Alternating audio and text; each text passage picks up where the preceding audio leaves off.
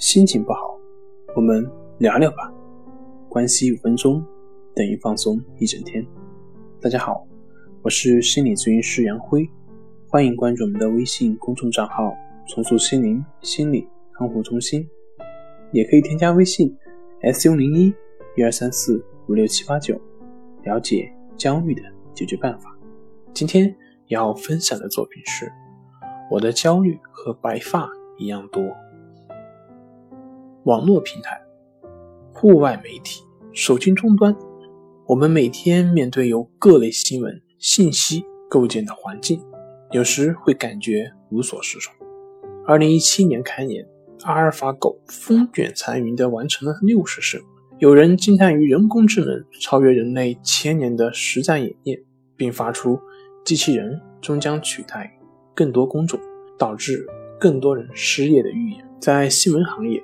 已经产生了第一批编辑简单信息的机器人，人工智能已经开始越来越多的被各个行业所利用。当越来越多的媒体工作者选择离开传统媒体，投身自媒体或资本市场，实现人生的另一种价值的时候，很多媒体人感到焦虑，焦虑于自身发展的局限性，焦虑于以前的同事朋友摇身一变成为上市公司的中层，年薪上百。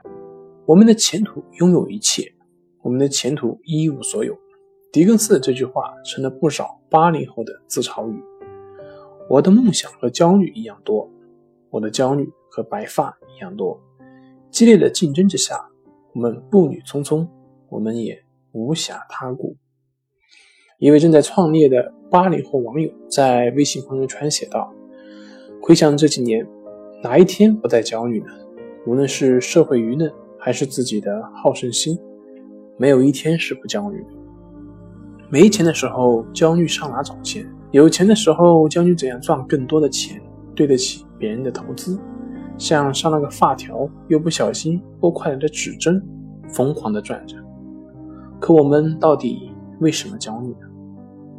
据世界卫生组织调查，百分之八十的焦虑症患者都存在失眠的问题。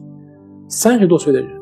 事业处于快速发展阶段，带来的压力比较大，很多年轻人对自己的期望很高，同时面临购房、婚姻、育儿、老人抚养等压力，这些因素夹杂在一起，使心理负担成倍增长。从总体上来看，这些焦虑是年轻人在社会转型期面对诸多不确定性而产生的焦虑不安全感。究其原因，一是社会资源的分配问题。尽管总资源越来越多，但优势资源，比如是教育、医疗、发展机会等等，分布不够均衡。第二是社会流动趋缓，阶层有固化的倾向。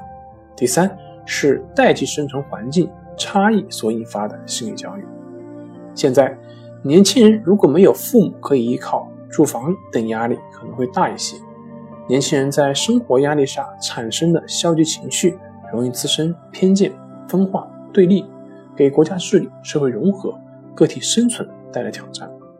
其实，减压最好的办法就是接受不完美。出现焦虑情绪后，首先问一问：我一定要这么想吗？能不能换一种思考方式？然后尝试通过关系、游泳等放松身体。